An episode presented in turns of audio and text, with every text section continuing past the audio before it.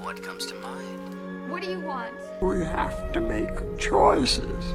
You have to choose. Which one is the right one? What do you want? It's not that simple. What It's... do you want? Make your choice. Bienvenue sur Le Choix de Marie, le podcast ciné qui vous donne tout simplement des idées de films à regarder. Sans spoiler ni prétention, je partage chaque semaine avec vous les films que j'ai vus pour faciliter votre dilemme du On regarde quoi? Salut la compagnie, bienvenue dans l'épisode 96 du Choix de Marie. Je peine à croire que dans un gros mois, on en sera au centième épisode de ce podcast. C'est assez lunaire. Je vous remercie du coup au passage une fois de plus pour votre fidélité. C'est euh, vraiment chouette de voir que l'audience, même si elle n'est pas énorme, ne descend pas euh, depuis maintenant euh, près de deux ans. C'était une semaine bien chargée de mon côté avec également mon anniversaire dans le tas hier. Donc pas du tout beaucoup de temps pour regarder les films, mais je vous propose malgré tout de discuter de deux films dans l'épisode d'aujourd'hui. Un film d'horreur pour commencer, Terrifier, et ensuite un film de science-fiction, Annihilation. Les plus fidèles et assidus d'entre vous ont remarqué que je me suis lancée en fait dans la franchise Art the Clown la semaine dernière en l'honneur d'Halloween. Découverte de All Hallows Eve, le premier opus la semaine dernière, et du coup j'ai enchaîné avec Terrifier cette semaine, le premier vrai long métrage du réal Damien Léon que l'on retrouve à la Réal. Pendant la nuit d'Halloween, plusieurs jeunes femmes tentent d'échapper à un meurtrier déguisé en clown. Ce dernier prend un plaisir sadique à mutiler atrocement ses victimes. Je rappelle le contexte, tu regardes cette franchise qui est censée être l'une des plus gores du moment. Je confirme, les amateurs de sang seront absolument euh, conquis. Euh, c'est un film qui est gore à souhait et Art the Clown est vraiment euh, toujours aussi terrifiant. Ça fait clairement le taf de ce point de vue-là. De bonnes scènes gore, bien trash et sadiques. Le personnage du clown, il est vraiment toujours aussi grinçant et gênant. On retrouve vraiment une inspiration des films d'horreur des années 80 avec une musique proche de celle de Carpenter et aussi même dans la façon dont on présente les protagonistes un moment de plaisir, vraiment plaisir pour les fans euh, de gore et d'horreur.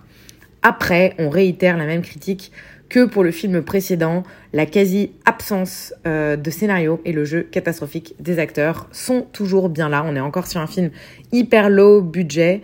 Euh, je vois 35 000 dollars en ligne. Je veux, je veux, bien que ça excuse quand même pas mal quelques trucs, mais l'histoire vraiment, c'est d'une pauvreté rare. En fait, je crois qu'il a, qu'il a vraiment beaucoup trop capitalisé sur le personnage de Hart, qui est effectivement hyper cool et très bien recherché, mais du coup il a délaissé tout le reste, le scénar est nul, les petits kiffs gore ne suffisent pas du tout, je trouve, à nous maintenir euh, intéressés et à fond dans le film. Inutile de s'attarder sur les acteurs, sincèrement.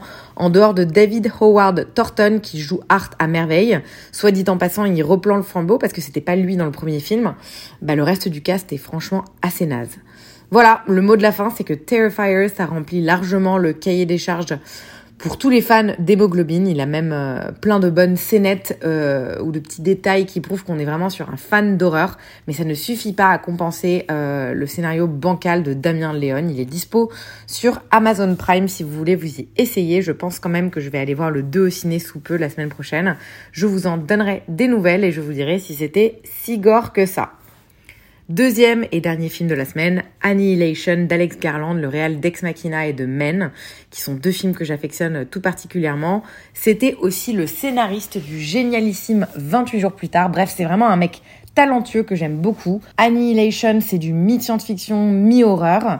Américano-britannique, c'est sorti en 2018 et c'est l'adaptation du roman du même nom de Jeff Vandermeer.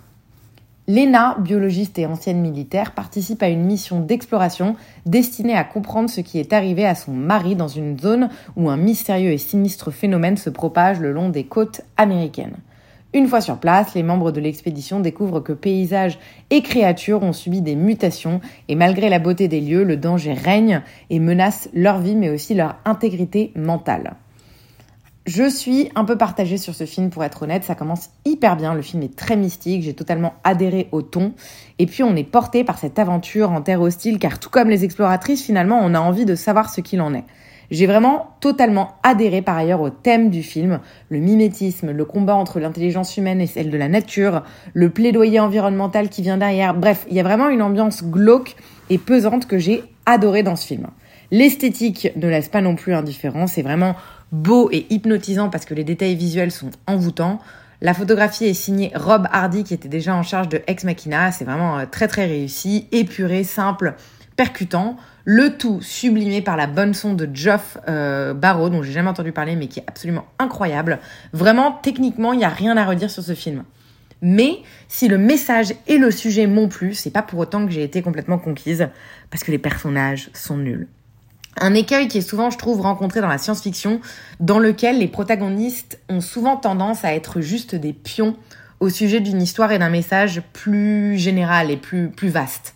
C'est le cas en fait ici. J'ai rien ressenti pour Lena, ni pour son mari Kane, ni pour aucune des femmes euh, présentes dans, dans l'équipe de l'expédition. Et à partir de ce moment-là, en fait, ça me sort totalement du film. Donc je continue à regarder parce que j'ai envie de voir qu'est-ce qui est responsable du miroitement, c'est ça le nom du phénomène qui se passe. Mais au final, peu importe qui vit ou qui meurt, c'est quand même sacrément dommage quand on regarde un film. Et pourtant, la distribution était pas mauvaise, à commencer par la magnifique Nathalie Portman, qui est très bonne à son habitude, mais une fois de plus, j'ai peiné à ressentir quoi que ce soit pour elle. Son personnage manque de contexte et j'ai eu du mal, voilà, à avoir de l'empathie pour elle. Oscar Isaac, il est que de passage dans le film, mais il possède une présence assez inquiétante qui fonctionne plus trop bien, je trouve. Après, le reste, j'ai trouvé euh, Jennifer Jason Lee vraiment nulle. Son personnage est très agaçant et elle la joue de la manière euh, très très poussée. Gina Rodriguez est beaucoup trop caricaturale également. Et enfin, Tessa Thompson qui est méconnaissable et totalement utilisée à contre-emploi ici. On salue l'effort, mais ça reste assez anecdotique comme personnage. Voilà, du coup, je suis un peu en deux teintes euh, sur ce Annihilation. Je suis contente de l'avoir vu. Je me suis pas ennuyée, mais ça reste totalement euh, dispensable comme, de, comme film. Je pense que j'aurais oublié que je l'ai vu dans deux semaines. Il n'a jamais eu de sortie en salle en France. Il a été euh, dispo direct sur Netflix et c'est toujours ici que vous pourrez le trouver si vous avez, si jamais, pardon, vous avez envie de vous y coller. C'est donc tout pour cette semaine. je suis désolée, c'était assez, assez rapide et expédié.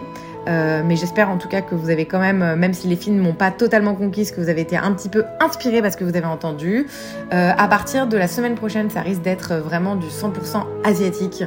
En tout cas pour les deux prochains épisodes parce que je, m'apprête à rentrer dans la saison des, festivals et notamment de celui pour lequel je bosse. On a une belle sélection avec beaucoup de films qui ont été soumis par les pays asiatiques pour être nominés aux Oscars et aux Golden Globes, donc a priori sur les meilleurs de chaque pays. et je suis déjà programmée pour animer certaines des sessions Q&A avec les réalisateurs, donc a priori je devrais pouvoir non seulement vous faire des petites chroniques, mais euh, aussi trouver des petites anecdotes à vous partager sur chacun des films. Merci pour votre écoute, comme je le disais au début, et je vous dis à la semaine prochaine pour de nouvelles découvertes ciné. Au revoir